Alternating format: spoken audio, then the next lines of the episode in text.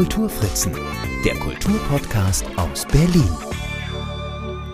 Hallo und herzlich willkommen zu meinem Berlin Kultur Podcast. Ich bin Marc Lepuna und wir setzen mit der heutigen Podcast-Folge direkt da an, wo wir mit der letzten aufgehört haben. Mein Gast ist Hans-Jürgen Schatz. Unser Thema ist Erich Kästner und wer die letzte Folge noch nicht gehört hat oder sich vielleicht noch mal daran erinnern will, äh, worum es ging. Es ging um die ersten 31 oder 32 Jahre im Leben von Erich Kästner und Hans-Jürgen, wenn ich das richtig sehe, hat Kästner selber die schon mal ganz gut zusammengefasst, oder?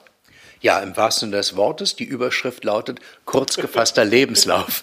Und das ist ein äh, sehr schönes äh, Gedicht, wie ich finde, reich an Worten, an Wortschatz, an Möglichkeiten. Und der gibt sehr gut sein Leben wieder aus diesen ersten äh, Jahren, also bis 1930 eigentlich. Wer nicht zur Welt kommt, hat nicht viel verloren. Er sitzt im All auf einem Baum und lacht. Ich wurde seinerzeit als Kind geboren, ehe ich's gedacht. Die Schule, wo ich viel vergessen habe, bestritt seitdem den größten Teil der Zeit. Ich war ein patentierter Musterknabe. Wie kam das bloß? Es tut mir jetzt noch leid. Dann gab es Weltkrieg, statt der großen Ferien. Ich trieb es mit der Fußartillerie. Dem Globus lief das Blut aus den Arterien. Ich lebte weiter. Fragen Sie nicht wie. Bis dann die Inflation und Leipzig kamen, mit Kant und Gotisch, Börse und Büro, mit Kunst und Politik und jungen Damen. Und sonntags regnete es sowieso. Nun bin ich circa 31 Jahre und habe eine kleine Versfabrik. Ach, an den Schläfen blühen schon graue Haare. Und meine Freunde werden langsam dick. Ich setze mich sehr gerne zwischen Stühle. Ich säge an dem Ast, auf dem wir sitzen. Ich gehe durch die Gärten der Gefühle, die tot sind, und bepflanze sie mit Witzen. Auch ich muss meinen Rucksack selber tragen. Der Rucksack wächst, der Rücken wird nicht breiter. Zusammenfassend lässt sich etwa sagen, ich kam zur Welt und lebe trotzdem weiter. Wer das nochmal ausdechiffriert haben möchte, der muss in die letzte Podcast-Folge reinhören. Wir hatten Kästner vorgestellt als Lyriker, als Kinderbuchautor, als Berlin-Experte und wir haben aufgehört mit dem Roman Fabian, der ein etwas düsteres Buch ist. Und düster ist eigentlich auch das Stichwort, mit dem ich die heutige Folge beginnen möchte, weil Erich Kästner eben heutzutage und gerade in den letzten Jahren ist das auch immer wieder zitiert worden, für seine Zeitzeugenschaft bei der Bücherverbrennung 1933. Ja, äh, im wahrsten Sinne des Wortes Zeitzeugenschaft, also mehr als Leute, die Zeitgenossen waren zu der Zeit. Die Bücherverbrennung fand statt am 10. Mai 1933 auf dem heutigen Bebelplatz, dem Platz zwischen Staatsoper und ich glaube, es ist die juristische Fakultät, die heute in der sogenannten Kommode sitzt, ja. diesem geschwungenen Haus, was der Berliner Kommode nannte, weil es wie eine barocke Kommode eben ist. Und dort wurden die Bücher verbrannt. Und Erich Kästner war da hingegangen und hat sich das Ganze mit angeschaut und hat also dann auch gehört, wie einmal einer dieser Jungs, die das ja ähm, dort fabriziert haben, ausgerufen hat, gegen Dekadenz und moralischen Zerfall, für Zucht und Sitte in Familie und Staat. Ich übergebe der Flamme die Schriften von Heinrich Mann, Ernst Gläser und Erich Kästner. Und in dem Moment erkannte eine Kabarettistin den Kästner, die da auch stand, und die soll laut ausgerufen haben, dort steht ja Kästner. Es ist ihm da aber nichts passiert deswegen, er ist von da dann weggegangen. Kästner war ja ein sehr, sehr prominenter Autor, ein sehr populärer Autor und ein sehr beliebter Autor. Der wurde wahnsinnig viel gelesen. Und natürlich, wenn wir das hier hören, äh, Sitte und Zerfall und Dekadenz und so weiter, wenn wir dann Fabian denken, dann mag das schon sein. Und auch manche Gedichte sind ja so. Und er hatte ja noch 1932 in seinem vierten Gedichtband, der noch veröffentlicht werden konnte, ein Gedicht geschrieben, Marschliedchen. Das beginnt mit der Zeile, Ihr und die Dummheit marschiert in Viererreihen die Kasernen der Vergangenheit. So fängt das schon mal an und jeder wusste natürlich, wer gemeint war. Und es endet mit der Zeile, dass die Zeit kommen würde, wo man sich erzählt, Mit diesen Leuten war kein Staat zu machen. Das sind Sachen, die er da noch veröffentlicht hat. Immerhin war er im Lande. Tucholsky hat berichtet aus dem Ausland, aus Schweden, und Karl von Ossietzky hat es hier gedruckt. Also war Kästner da vielleicht in dem Fall der mutigere. Das hat er dort mitgemacht, aber alle Bücher von ihm, die es schon gab, wurden verbrannt, mit einer Ausnahme. Emil und die Detektive. Das war davon ausgenommen.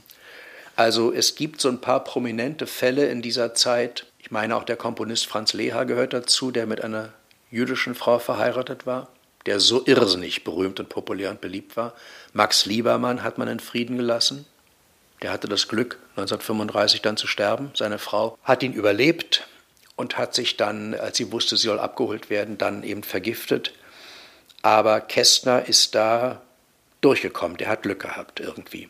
Wobei er hat sich auch wohl nicht zu Schulden kommen lassen in jener Zeit. Gibt ja von Zuckmeier diesen berühmten Report, den er für die Amerikaner geschrieben hat über Schriftsteller aus der Zeit. Und ich meine, da habe ich den Satz gelesen, dass er nicht mal als Mitläufer zu nennen sei. Ich weiß nicht, Kästner hat existiert, hat auch in der Zeit gelebt, war in Lokalen, allem, aber irgendwie war er gar nicht vorhanden. Also das ist eine ganz merkwürdige Sache, sein Faszinosum, diese Sache, wo die Leute immer wieder fragen, warum äh, ist er eigentlich in Deutschland geblieben? Und darüber hat er ein Epigramm geschrieben, wo er sagt, ich bin ein äh, Baum, der in, aus, äh, sagt, der in Deutschland gewachsen, wenn es sein muss, auch in Deutschland verdorrt, das verknappt.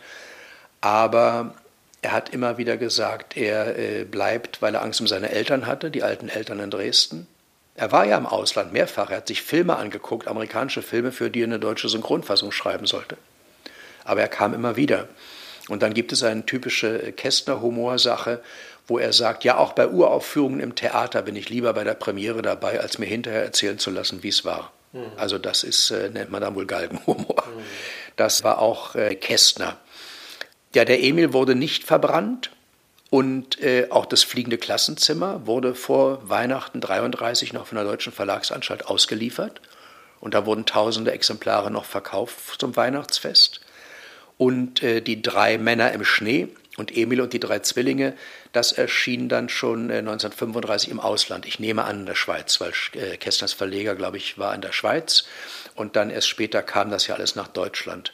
In Berlin waren die Bücher aber zu kaufen, die im Ausland verlegt worden waren. Also Kästner war präsent und erst 1936 kam dann das Totalverbot für ihn, also in der Veröffentlichung.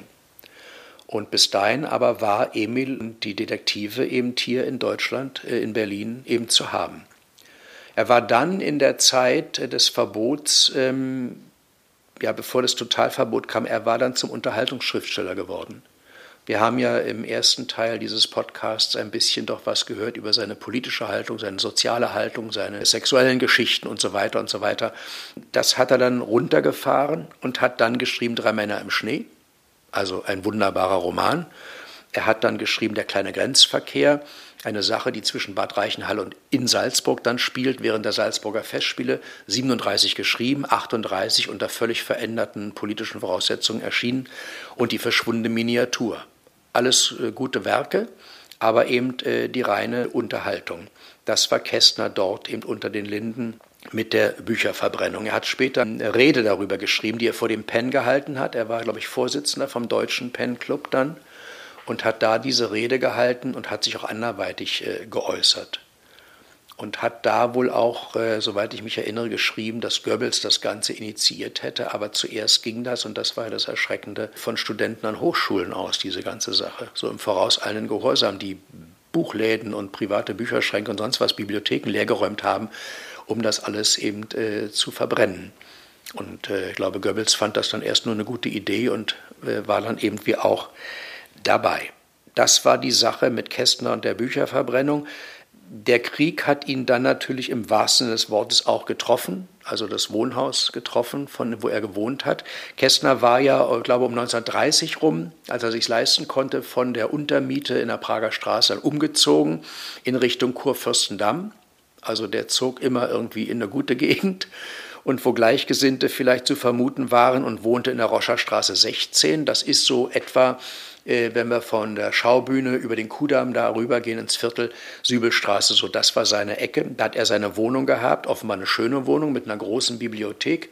er hat dann auch Schäden versucht äh, gültig zu machen beim, ich habe vergessen, wie das Amt heißt, ich glaube, Hanuschek hat das genau beschrieben und wollte auch Buchtitel wiederhaben und so. Also hat er Listen geschrieben. Das ist eine ganz äh, merkwürdige Sache. Die hat mich etwas merkwürdig berührt, diese ganze Sache. Also er war total ausgebombt und er hat ein Gedicht darüber geschrieben, was ich aber nicht jetzt parat habe, wo er schreibt, durch die Luft segelten ein Konzertflügel, eine Bibliothek, ein Smoking, ein Frack und ich weiß nicht was. Also auch so mit, ja, bitterem Humor geschrieben. Und er hatte das Glück, dass um die Ecke in der Sübelstraße die Louise-Lotte Enderle wohnte, in der Nummer 8.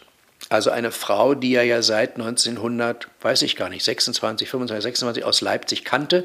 Die war damals, als Kästner dort bei der Zeitung rausflog, mit Erich Oser, dem späteren E.O. Plauen und Erich Knauf, einem Zeitungsredakteur, zusammen nach Berlin gekommen. Und die wohnte dort. Die arbeitete als Dramaturgin bei der UFA in Babelsberg und konnte dort wohnen. Und das war eine Gegend, wo Kästner dann genau wie in Wilmersdorf an der Grenze zu Schöneberg oder ist die Nachhautstraße noch Wilmersdorf, weiß ich jetzt gar nicht genau. Also wir wissen, wovon wir reden, Prager Straße, Prager Platz hat er dort ein neues Zuhause gefunden, auch im Café. Er hatte das Café Carlton vorher am Nürnberger Platz, den es nicht mehr gibt heute. Das ist eine Straßenkreuzung, Nürnberger Straße, ähm, Spichernstraße, Geisbergstraße. Und stattdessen zog er ein ins Café Leon oder Leon, wie immer es hieß.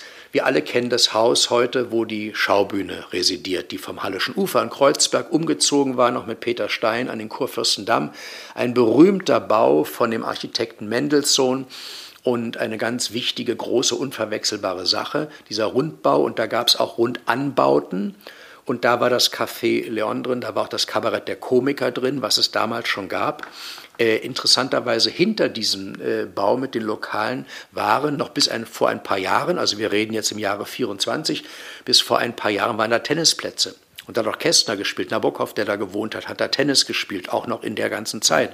Waren die dort, also äh, die Dinge, und dann saß man anschließend wieder auf der Terrasse im Café und hat sich vielleicht sagen lassen, Gott, hast du heute toll gespielt oder ich weiß nicht was. Dort in diesem Stammcafé verkehrte er und er war auch mal im Kabarett der Komiker auf der Bühne. Kästner muss irgendwie da auch ein Talent gehabt haben. Er trat ja auch in seinen eigenen Verfilmungen mit auf oder mindestens aus dem Off, aber äh, oft auch eben im Bild und hat auch Dialog gesprochen in kleinen so wie Hitchcock das gemacht hat, so kleine Auftritte in den, in den, in den Filmen. Und im Kabarett der Komiker war er Hausautor, hat also dort auch geschrieben für die äh, Chansons oder Gedichte vielleicht geschrieben. Und in diesem Mendelssohn-Bau war auch ein großes, großes Kino drin. Also es war so eine Sache, das war genau das Richtige für Kästner. Und er hat dort mal in einer Benefizveranstaltung zusammen mit Ernst Busch, Walter Mehring, Ernst Toller auf der Bühne gestanden, auch vorgetragen. Er hat sich ziemlich engagiert für äh, soziale Belange in der Zeit auch. Und Walter Trier, der große Illustrator von Kästner, den wir kennen, also vom Titel äh, Emil und die Detektive und ich glaube auch Pünktchen und Anton hat er gemacht. Das sind immer diese gelben, also hat wahrscheinlich jeder jetzt vor Augen, äh, diese gelben, äh, ja, diese gelben Bilder. Ähm, und interessanterweise, ich war so überrascht, in der Münchner äh, Villa Stuck, die dem Maler Franz von Stuck gehört hat, da habe ich zwei Lesungen mal gemacht. Und die eine war über Schüler von äh, Franz von Stuck. Und interessanterweise hat Walter Trier, von dem wir doch nun diese Zeichnungen kennen, bei diesem opulenten Malerfürsten, der auch in seinen Bildern so opulent ja. war, die Sünde und was da alles war, äh, wobei ich eine schöne Sache da erlebt habe. Ich ging auch so ein bisschen rum da am Vormittag, bevor ich gelesen habe, stand ein Ehepaar vor diesem, hatte glaube ich in mehreren Versionen gemalt, die Sünde. Mhm. Und da steht unten drunter war ein, ein Schild, wie man das früher auf den Bilderrahmen hatte, goldenes Schild mit schwarzer Schrift. Und die Frau las ihrem Mann vor, was da drauf stand, sagte, guck mal, das heißt die Suende. Und das, ich, ich, bin gleich weitergegangen, weil das doch zu komisch war. Gut, also kleiner Schlenker, Franz von Stuck war der Lehrer von Walter Trier. Diese opulenten Bilder, da lernt man bei diesem Mann, wie man malt und dann macht man sich fast frei davon. Und dann, wir kennen ihn dann heute mit den Zeichnungen, aber da waren noch äh, Bilder eben von Trier ausgestellt in dieser Sache. Und Walter Trier, deswegen erzähle ich von dem, hat im Kabarett der Komiker ein großes Wandgemälde gemacht. Das war wohl im Foyer, im Entree irgendwie war das, war das drin. Und bei der Gelegenheit würde ich gerne hinweisen auf ein Buch, was vor, Gott, ich weiß es gar nicht mehr, lass mich eben reingucken, nee, wir haben es nicht hier liegen, ähm, vor, weiß ich nicht, vier, fünf Jahren erschienen ist. Friedrich der große Detektiv von Philip Kerr oder Philip Kerr, der war, glaube ich, ja Engländer, nicht? hat Kriminalromane geschrieben, über die Kästner-Zeit eigentlich auch sehr, sehr gut recherchierte Kriminalromane und hat dieses Kinderbuch geschrieben. Ein Buch für Kinder. Ich habe das so gerne gelesen, großartig übersetzt auch. Das spielt mit Erich Kästner, der kommt in dem Roman vor. Der Friedrich, der große Detektiv, ist ein kleiner Junge. Und sein Vater ist Zeitungsredakteur. Und in dieser Zeitungsredaktion verkehrt natürlich Erich Kästner, der ständig für Zeitungen geschrieben hat und Gedichte geliefert hat. Und es war schon Emil die Detektive rausgekommen, also 29, wenn wir jetzt den Briefen von Kästner glauben, mit der Jahreszahl. Und dieses Buch hatte der Kästner mit einer Widmung diesem kleineren Sohn von diesem Zeitungsredakteur geschenkt. Der ältere Bruder ist bei der HJ. Und es geht in diesem Buch, in diesem Buch für Kinder, um die nicht uninteressante Frage, ist man ein besserer Mensch, wenn man kein Nazi ist, oder ist man ein schlechterer Mensch, wenn man kein Nazi ist? Und ähm, der ältere Bruder sagt zu ihm, was liest denn dieses Buch da? Und ähm, der Junge hat das also im Monat immer einmal gelesen und hat das schon ein paar Jahre. Und weil er Angst hat, versteckt er das Buch unter seinem Bett ganz hinten, dass der Bruder es nicht findet. Und da kommt, der kennt eben den Kästner und der Kästner erzählt ihm von dem Kabarett der Komiker und von Walter Trier. Und dann geht der Junge eines Tages nach der Schule, die wohnen im Kiez dort, Sübelstraße, ähm, geht er rüber zur ähm, Kabarett der Komiker und guckt sich das Bild an mit zwei Schulkameraden. Und ähm, hat vorher Walter Trier kennengelernt bei irgendeiner Einladung und der hat ihm davon erzählt. Und dann kommt der, ähm, Chef des Kabaretts und dann gibt es so eine kabarettistische Szene, wo der sich so zwischen den Zeilen über die Nazis auslässt und so. Wunderbar zu lesen, kann man nur seinen Kindern empfehlen, also den etwas älteren Kindern oder selber auch lesen. Philip Kerr hat diese Zeit und diese Orte alle nochmal aufleben lassen. Also das ist eine ähm, ganz wunderbare Sache und wie dort also da passiert auch ein Mordfall und offenbar mit Nazis im Tiergarten und die Kinder wollen das aufklären. Also es ist stark angelehnt an Emil und die Detektive, mhm. an die Zeit und ähm, ja, aber aus heutiger Sicht eben. Also das ist eine, lohnt sich zu lesen, diese, diese ganze Sache. Dann kommen wir jetzt nochmal äh, zurück auf die äh, dunklen Jahre. Wenn ich es richtig in Erinnerung habe, er ist ja in, äh, in Berlin geblieben. Er hat ähm, auch hier dann viel gearbeitet, ist, hat auch beim Film gearbeitet, aber jetzt weiß ich nicht, ob das stimmt, aber ich glaube, so habe ich es in Erinnerung, sein Name tauchte nirgendwo mehr auf. Stimmt das? Das ist ja so ein Schicksal, was ja viele Künstler äh, und Künstlerinnen, aber ich weiß es vor allem von Künstlern, dass die ähm, zwar in Deutschland bleiben konnten und gearbeitet haben. Bruno Balz war ja auch so einer, der äh, wegen Paragraph 175 äh, Probleme hatte mit den Nationalsozialisten Journalisten. Er war auch äh, eingesperrt und gefoltert deswegen, hat aber eben so wichtige Musik geschrieben oder Liedtexte geschrieben, dass man ihn ähm, trotzdem ähm, da behielt, aber auf den Tonträgern und in den Filmen tauchte sein Name nicht auf. Das war bei Kästner auch so, oder? Ähm, ja, Kästner hat äh, unter Pseudonym gearbeitet. Also äh, hat sich wohl von einem Freund, Robert Neuner, den Namen ausgeliehen und hat das lebenslängliche Kind geschrieben. Das ist genau drei Männer im Schnee wobei die Pointen im Roman noch mal besser sind. Offenbar hat das verändert oder umgeschrieben oder irgendwie was neu gemacht. Das kam dann als Robert Neuner raus. Er hat auch unter anderen Namen geschrieben und er hat dann, und das kann ja nur mit Billigung von Goebbels stattgefunden haben, den großen Ufer-Jubiläumsfilm geschrieben, Münchhausen, mit Hans Albers in der Hauptrolle. Und äh, ein Pseudonym, ich glaube, unter dem hat er es auch geschrieben, Berthold Bürger, will das jetzt nicht durcheinander bringen. Jedenfalls, es tauchte gar nichts über einen Autor im Vor- oder Abspann auf. Aber wenn man die Dialoge hört äh, und Kästner kannte oder heute Kästner kennt, dann weißt du genau, das kann nur Kästner geschrieben haben. Und es finden auch, da kann ich jetzt keine einzelnen Beispiele nennen, aber das kann man ja alles nachlesen. Es gibt viele auch so politische Geschichten in diesem Film, so Äußerungen, die man natürlich auf Deutschland beziehen konnte, aber da ging es eigentlich um die russische Kaiserin. Aber wenn man das raffiniert genug äh, formulierte, wie Werner Fink später ein Meister in diesen Dingen ja auch war, der hat ja auch nicht gesagt, was er meinte, aber man wusste genau, äh, was er meinte, wenn er was sagte. Also das ist, so war das eben dann auch bei Kästner. Ja, Kästner hat für die Ufer viel gearbeitet und er war, ähm, das haben wir ja auch schon erzählt, sehr, sehr vernetzt.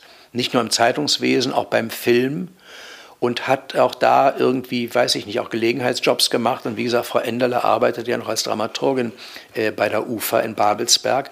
Und das hat Kästner später im Grunde genommen, man weiß nicht, was mit ihm passiert wäre, dann in Berlin äh, 45, April, Mai, das Leben gerettet. Und das war durch einen äh, ja, Zufall, wenn es denn Zufälle gibt, der Luise-Lotte Endele zu danken. Die äh, traf auf dem Filmgelände in Babelsberg, was man ja heute, wenn man da mal so reingeht, kann man ja sehen, Marlene Dietrich-Halle und wo der Blaue Engel gedreht wurde und all diese Sachen. Und die traf dort äh, den Uferherstellungsleiter Eberhard Schmidt. Der sagte, was machst denn du noch hier? Und er sagt sie, ja, ich kann die Stadt nicht verlassen, weil Kästner darf nicht raus. Der kriegte keine Papiere. Der wollte doch irgendwo hinfahren, was wegen der Eltern in Dresden, wollte er nach dieser Bombenkatastrophe, glaube ich, die Eltern besuchen. Er kriegte keine Papiere, er durfte also Berlin nicht verlassen. Nun ja, auch nicht gerade vielleicht sehr beliebte Person bei manchen Leuten oder so. Und dann hat dieser Eberhard Schmidt, da lief offenbar schon irgendeine Nummer, und der hat sofort in seinem Büro Papiere ausgestellt und hat Erich Kästner zum Drehbuchautor eines Filmprojekts äh, befördert. Dieser Film hieß Das verlorene Gesicht. In der Rückschau auch ein schöner Titel, Das verlorene Gesicht. Und hat damit mit einem Transport Kästner, und ich denke, dass die äh, Luise Endel da auch damit von der Partie war, und viele, viele andere Leute, es war die Rede in einer Biografie von ein paar Dutzend Menschen, alle nach Meierhofen in Tirol äh, chauffiert und dort haben die diesen Film gedreht, Das verlorene Gesicht. Ohne Film in der Kamera. Sie hatten ja nichts mehr. Und so haben die dort äh, überlebt in Tirol. Ich weiß nicht, ich, da gab es vor kurzem auch einen Roman drüber, der das fiktionalisiert hat, aber genau diese Geschichte habe ich vor zwei, drei Jahren in irgendeinem Roman auch gelesen. Ja, spannend. Und danach ähm, also hat er noch ein paar Jahrzehnte gelebt. 74 ist er gestorben. Aber wie ging es denn nach dem Krieg für Kästner weiter? Kästner galt als unbescholten. Ich weiß nicht, ob er ein Nazifizierungsverfahren mitmachen musste. Er galt als unbescholten. Und die Amerikaner haben ja, und nicht nur in München, sondern ja auch hier in Berlin und so weiter, Hans Habe kam ja mit denen, glaube Goloman kam auch mit diesem, äh, diesem Journalisten zurück. Und ähm, die haben hier das Pressewesen ja wieder aufgebaut. Und so auch in München. Und da gab es die äh, sogenannte Neue Zeitung. Und die Amerikaner haben Kästner dort äh, zum Feuilletonchef gemacht. Hm. Und das hat er von 1945 bis 1948 innegehabt, dieses Amt, und hat auf diese Art und Weise sehr schnell in der Öffentlichkeit wieder Fuß fassen können. Die Leute wussten, den gibt es noch, man wusste doch nicht, wer lebt noch und wer lebt nicht. Und gab ja auch keine Verbindungen mehr, Telefonverbindungen, Post war ja alles weg. Und äh, er hat diese Zeitung geleitet und auch eine Jugendzeitschrift dort. Und äh, durch diesen, vielleicht auch diesen ähm, ja, Report von Zuckmeier, der über Schriftsteller geschrieben hatte, hier aus der Nazizeit.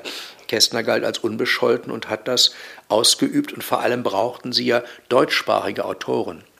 Man wollte ja die Menschen hier auch dann neu bilden und das kannst du ja schlecht äh, in englischer Sprache machen. Also die Besatzungsmacht hat gute deutsche Autoren genommen und hat die das äh, schreiben lassen.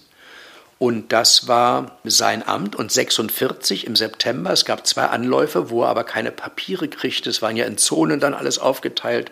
Aber 46 klappte es dann, dass er äh, nach Berlin kam. Und hier auch gleich ein Interview im Rias Berlin hatte, dem damals von den Amerikanern äh, installierten äh, Radio im, oder hieß es Rundfunk oder Radio im amerikanischen Sektor, also in Schöneberg am Stadtpark. Heute ist das Deutschlandfunk Kultur dort drin ähm, hat er Interview gehabt. Er traf alte Freunde wieder, alle die Leute, die hier äh, diesen Krieg überlebt hatten. Und interessanterweise, wir haben schon mal, äh, als es ums romanische Café ging, Mascha Kaleko, die ja auch so ein bisschen äh, gehandelt wurde als ein weiblicher Kästner in ihren Gedichten ja auch. Da gibt es nicht von mir diese Erfindung. Die Formulierung gab es irgendwo. Sie ist im Ton auch manchmal recht ähnlich. Man könnte bei manchen Gedichten, auch bei den Liebesgedichten denken, ist eigentlich von ihm oder sowas. Nicht, dass sie da Plagiate geschrieben hätte, die hat da ein ganz eigenes Ding gemacht. Aber hier gibt es eine ganz interessante Parallele. Kästner hat die Stadt Berlin oder die Reste davon, die er dann hier vorgefunden hat bei diesem ersten Berlin-Aufenthalt, mit Pompeji verglichen. Und genau das äh, macht Kaleko in einem Gedicht. Sie kam ich meine aus Amerika. Sie war ja nach New York emigriert, hat in der Bleibtreustraße gewohnt. Da hängt auch die KPM-Gedenktafel für sie und ist damals mit Mann und Sohn, äh, konnten die nach Amerika gehen. Und dann kam sie wieder und dieses Gedicht heißt äh, Wiedersehen mit Berlin und sie beschreibt auch so ein bisschen in der Rückschau, wie es früher war und wie es hier wieder riecht. Und meine, in New York, wo stehen denn da schon Bäume? Also hier, wie es im Grunewald riecht und im Tiergarten, alles sowas. Und ähm, ich habe diese Strophe habe ich mal rausgeschrieben, weil die ganz schön ist und eben auch Pompeji bemüht. In der letzten Strophe heißt das, wo sie sich erinnert an früher, Berlin im Frühling und Berlin im Schnee.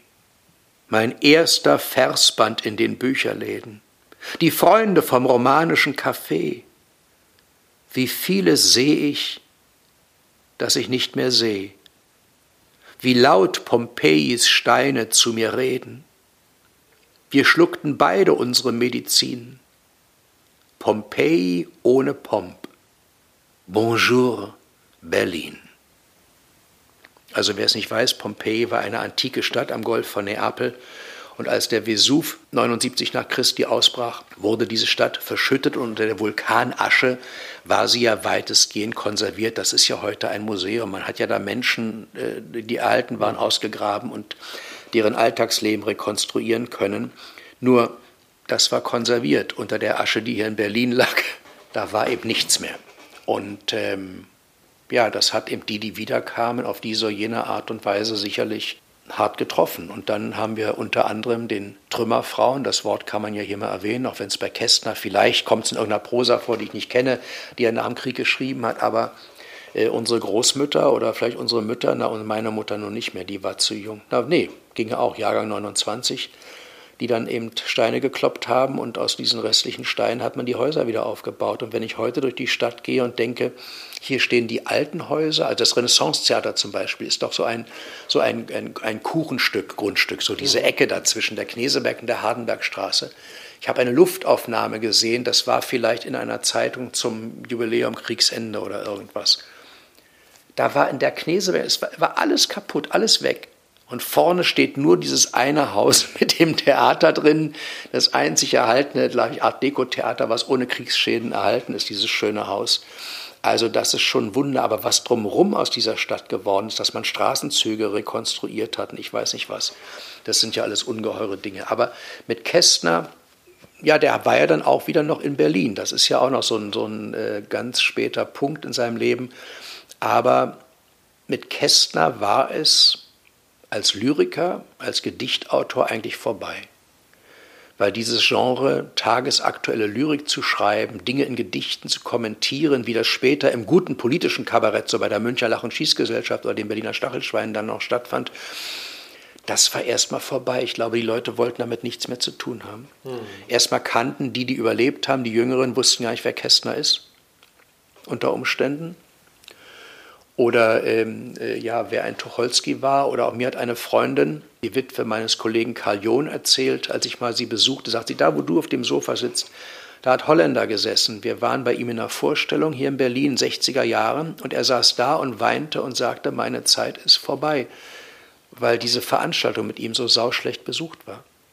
Also die Leute wollten vielleicht dieses Deutsche nicht mehr, das Genre war vorbei. Ich höre immer wieder, dass man nach dem Krieg erstmal hungrig war nach allem, was aus Amerika, aus England, aus Frankreich kam. Sartre war plötzlich äh, angesagt. Überall wurde von Thornton Wilder die kleine Stadt gespielt. Das waren die Dinge.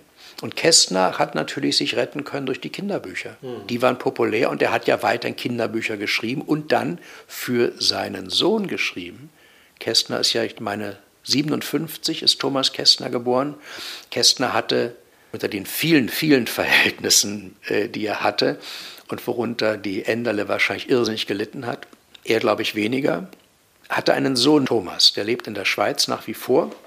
Und diese Frau war, äh, wenn ich das richtig erinnere, Schauspielerin, Friedel Siebert.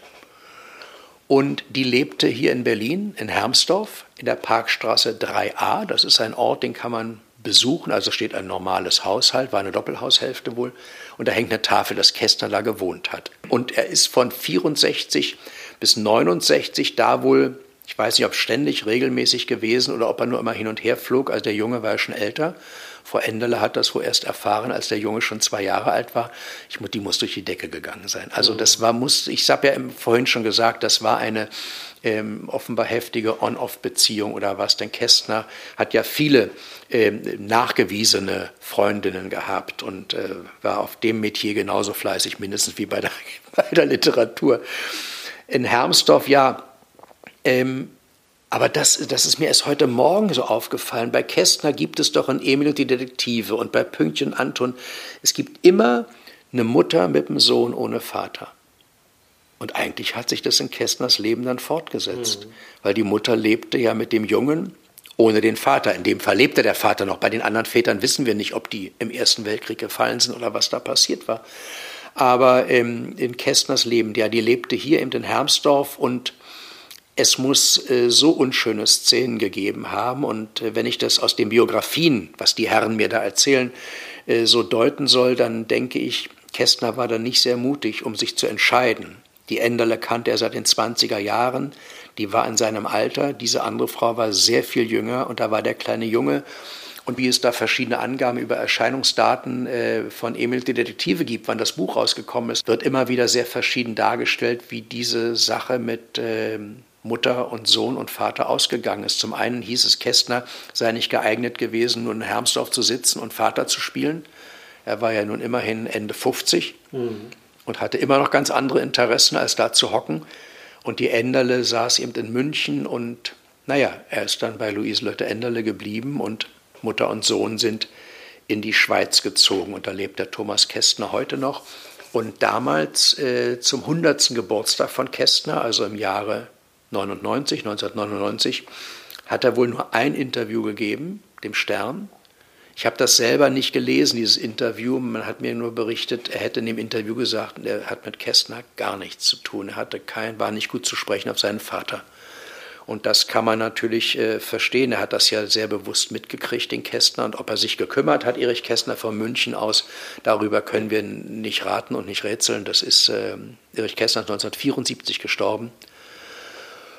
Also schwierige Angelegenheit. Und man denkt, schade, eigentlich hatte Kästner doch so viel für Kinder übrig. Mhm. Und da hat das irgendwie nicht auf die Reihe gekriegt. Aber eins muss man auch bei Kästner sagen, vielleicht so abschließend sagen, ähm, dass vieles bei Erich Kästner immer unterm Deckel gehalten wurde, dass vieles auch beschönigt wurde, trotzdem irgendwie die Wahrheit im Raume stand. Aber äh, auch Louise-Lotte Enderle soll die Muttchenbriefe, also die Briefe, die Kästner seiner Mutter ja fast täglich in Postkarten geschrieben hat, übrigens auch in der Nazizeit offene Postkarten geschrieben hat über Dinge. Ähm, und das ist gut gegangen. Ähm, dass auch die Enderle, als sie das rausging, auch Dinge geschönt haben soll und so. Also es ist nie so, es ist so merkwürdig. Letzten Endes steht alles über Kästner in seinen Texten.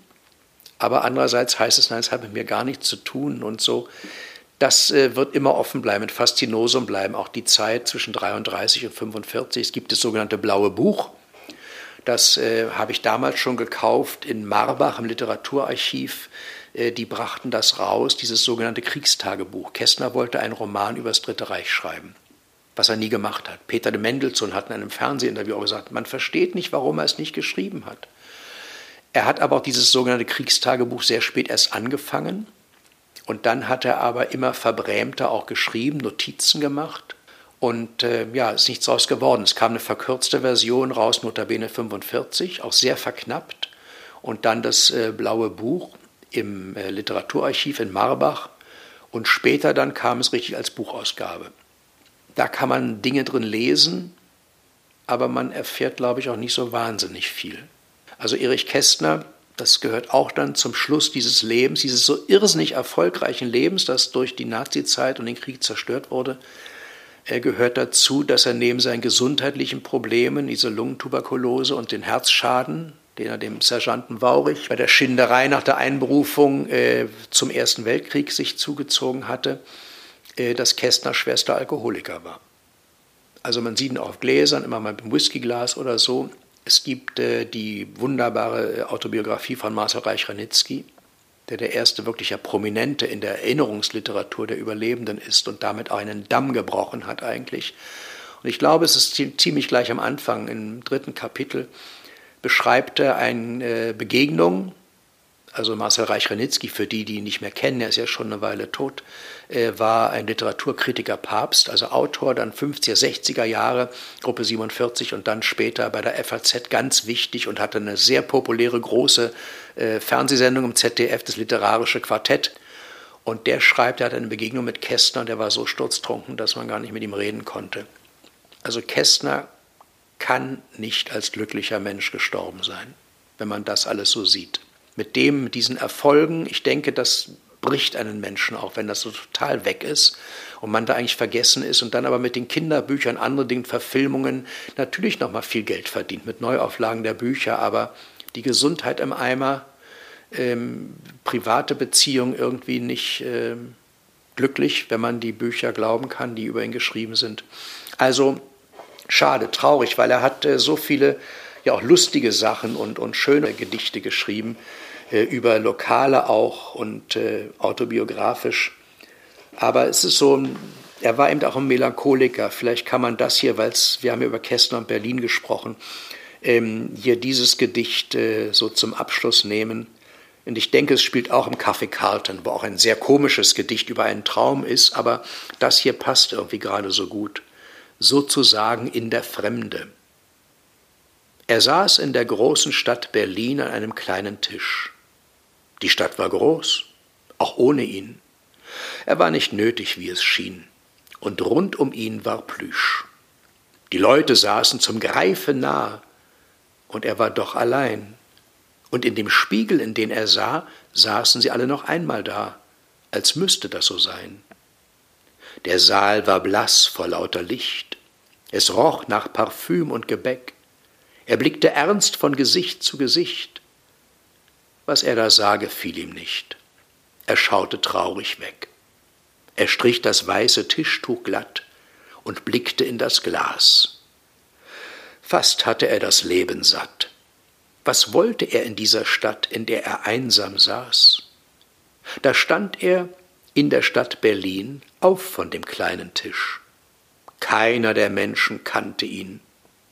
Da fing er an, den Hut zu ziehen. Not macht erfinderisch. Eine kleine Portion Optimismus im Kästerschen Pessimismus, der in so vielen Texten äh, vorherrscht, veröffentlicht in Gesang zwischen den Stühlen 1932. Also Kaffeehäuser, als es die noch gab. Kästner hat da wirklich gearbeitet, auch mit seiner Sekretärin vormittags, spielten eine große Rolle in, in Kästners äh, Leben und äh, ja, leider haben wir nicht mehr so viele Kaffeehäuser, wo man Zeitung lesen konnte, Briefe schreiben konnte. Aber es gibt bei Kästner eine Menge, Menge Gedichte, die in Kaffeehäusern spielen, wo er die Gäste beobachtet hat. Aber ich glaube, in Wirklichkeit gehörte seine Vorliebe den Bardamen und den Kellnern. Über die hat er so geschrieben, äh, da hat er sich gut in die hineinversetzt. Und das ist eine ganz schöne Sache. Also es lohnt sich, das zu lesen. Die Menschen haben mich immer nach diesen vielen, vielen Kästner-Lesungen gefragt, äh, welches Buch sollen wir denn jetzt nehmen? Es gibt vier Einzelgedichtbände, die kann man alle vier kaufen. Die gibt es, glaube ich, auch alle im Taschenbuch, also ist nicht so teuer, kann man das alles lesen. Aber die meisten Gedichte aus meinem Programm und die er eben so schön zusammengestellt hat, ich habe das ja schon erzählt, äh, nach Kapiteln zusammengestellt hat, wann man welches Gedicht lesen soll, ähm, die stehen in Dr. Erich Kästners Lyrische Hausapotheke. Der Doktor ist doppelt, er ist ja promovierter Germanist gewesen, aber in dem Fall behandelt er die menschliche Seele. Also wenn jemand, der uns jetzt gehört hat, fragt, was soll ich denn von Kästner lesen? Ich bin neulich in einem Interview gefragt worden, was ist mein Lieblingsbuch? Ich habe gesagt, Drei Männer im Schnee, weil es ein so wunderbarer Berlin-Roman ist und so irrsinnig komisch und alle diese ganzen Spießer und Neureichen auch aufs Korn nimmt. Und ich habe es im Theater zweimal gespielt, in Dresden und in Berlin. Drei Männer im Schnee, ein großartiger Roman, eben auch ein Berlin-Roman. Äh, die lyrische Hausapotheke für Gedichte. Und ähm, Fabian sollte man eigentlich nicht auslassen. Das gehört auch zu Berlin. Also dann in dem Fall die Neuauflage Der Gang vor die Hunde, nehme ich an. Auf jeden Fall. Lieber Hans-Jürgen, dann äh, bedanke ich mich für diesen wunderbaren immer ausschweifenden und so viele andere Informationen noch äh, mit hineinfließen lassenden Ritt durch äh, Kästners Biografie, so könnte man es vielleicht mal sagen. Ähm, ich habe viel Neues erfahren. Du beschäftigst dich ja jetzt tatsächlich schon mehr als dein halbes Leben, kann man sagen, mit, mit Kästner. Du hast quasi ein paar Jahre nach seinem Tod damit angefangen. In München, interessanterweise, wo er begraben ist auch. Ja. ja. Ähm, hast jetzt schon so ein paar Literaturtipps äh, gegeben und hast gesagt, was man vielleicht lesen kann. Aber was mich nochmal interessieren würde, ist, was macht denn Kästner noch so aktuell? Ja, ich bin oft, äh, als ich diese vielen, vielen Sachen so um den Hundertstum gelesen habe, von Journalisten in so einzelnen Orten gefragt worden, was so bedeutend ist an Kästner. Und ich habe das die drei großen V genannt bei ihm. Verstand, Vernunft, Verantwortung. Das sind drei Vokabeln, darüber sollte man mal nachdenken. Die würden uns in diesen Tagen, in denen wir jetzt sprechen, äh, sehr gut tun. Und es machen ihn ganz viele Dinge aktuell. Wir haben das ja gehört, worüber er seine auch Auftragsgedichte geschrieben hat, ob es Wohnungsnot ist oder Politik oder das Wetter. Ähm, das ist wie bei Tucholsky, dass sich die Bedeutung manchen Gedichts, oh schöner Satz, die Bedeutung manchen Gedichts ähm, sich auch von Jahr zu Jahr verschiebt oder manchmal nach fünf Jahren. Ich habe letztes Jahr Tucholsky wieder ausgegraben, den hatte ich fünf oder sechs Jahre nicht gelesen und dachte plötzlich, oh, das hat mhm. aber heute plötzlich eine ganz neue Bedeutung. Ach, guck mal, was der 1923 schon über Hitler geschrieben hat. Das gibt es auch bei Erich Kästner. Und die Leute, das ist meine Erfahrung, das Publikum, übersetzen manche Worte aus den 20er, 30er Jahren assoziativ auf heute. Und damit hat der Text die Aktualität und damit ist er ein Klassiker. Also ich bin ja kein Freund von Klassiker-Inszenierungen, die dann in Jeans und Gummistiefeln stattfinden oder irgend sowas. Ich bin der Meinung, wenn ein Stück aktuell ist und ein wirklicher Klassiker ist, dann kann man es so inszenieren, wie es im Reklamheft steht. Das kann man ja auf eine durchaus modernere Art und Weise tun. Götz Friedrich konnte das an der Oper fabelhaft oder Harry Kupfer. Die haben diese Stoffe von Wagner oder Richard Strauss rübergeholt. Das ging aber man muss es nicht so verfremden und mir mit dem Holzhammer, mit dem Zeigefinger sagen, ui, die Stelle ist aber jetzt ganz aktuell. Ich meine, man hat am äh, Schauspielhaus, am Gendarmenmarkt, das war ja Staatsschauspiel ähm, in der äh, Zeit der 30er Jahre auch, es genügte doch in Don Carlos, den Poser sagen zu lassen, geben Sie Gedankenfreiheitsziere. Das haben die bestimmt in richtigen Kostümen gespielt, so wie man sich's vorstellt. Aber es hat der politischen Führung doch gereicht, um den Satz dann streichen zu lassen aus dem Stück. Das brauchst du doch gar nicht äh, irgendwie anders zu machen. Also das ist in ganz vielem ist es aktuell und ich denke, dass jeder Leser oder jeder Mensch, der bei mir zuhört, sei es in meinem Hörbuch oder im Theater mir zuhört, ähm, dass jeder seine eigene Aktualität findet und das für sich übersetzt oder was schön findet oder sagt, ach guck mal, hat sich ja nichts geändert. Ach, früher haben die Leute auch schon über das Wetter nur geredet. Aber zum Beispiel, ich äh, habe dir erzählt von diesem Gedicht ähm, Maskenball im Hochgebirge. Da zieht eine verrückte Truppe von feiernden Gästen, besoffen und schlagerbrüllend mit der Jazzband aus dem verschneiten Hotel und rennt in den Wald und grölt und da kommt eine Lawine und macht die alle platt. Und da hat Erich Kästner vor etwa 100 Jahren den Satz geschrieben, der Natur riss einfach die Geduld. Also ich meine, muss man das noch erklären? Das muss man noch nicht mehr erklären. Aber er ist eben auch in seiner ganzen ähm, ja, Großstadtpoesie und in der ganzen Stimmung in allem einfach äh, schön. Man muss sich einfach darauf einlassen. Er ist eigentlich ein ganz moderner Autor und hat einfach nur aber dabei einen reicheren Wortschatz, als wir heute haben. Ich meine, wir haben den ja immer noch, er wird nur nicht benutzt. Mhm. Nicht? Dann würde ich sagen, ich verabschiede mich jetzt und äh, sage dir zum einen Danke für, ja, für die vielen Informationen und für dieses schöne Gespräch, was für zwei Folgen äh, gereicht hat, für zwei Podcast-Folgen. Und ich bedanke mich bei allen, die zuhören und äh, ja, dem Podcast die Treue halten, auch wenn er gar nicht mehr so regelmäßig kommt.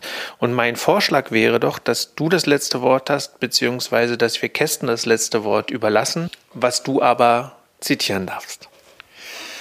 Also ähm, bei Kästner gibt es ja wunderbare, heute nennt man das einfach so Sprüche oder irgend sowas, nicht? Und ich zucke immer zusammen, wenn so runtergeleiert wird. Es gibt nichts Gutes, außer man tut es. Also das kann man sich auch auf der Zunge zergehen lassen, mal diese Sachen, wenn man nämlich einfach sagt, es gibt nichts Gutes, außer man tut es. Also mit anderen Worten, man muss den Arsch hochkriegen. Dann kann man das machen. Aber es gibt einen äh, kleinen Vierzeiler, der auch wenn du mich nach Aktualität fragst, sowas von ins Schwarze trifft.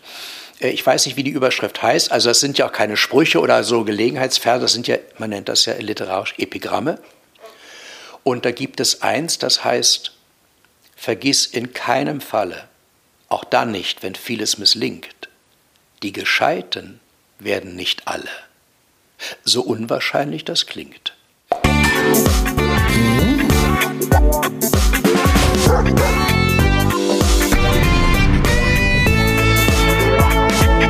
Die Kulturfritzen, der Kulturpodcast aus Berlin.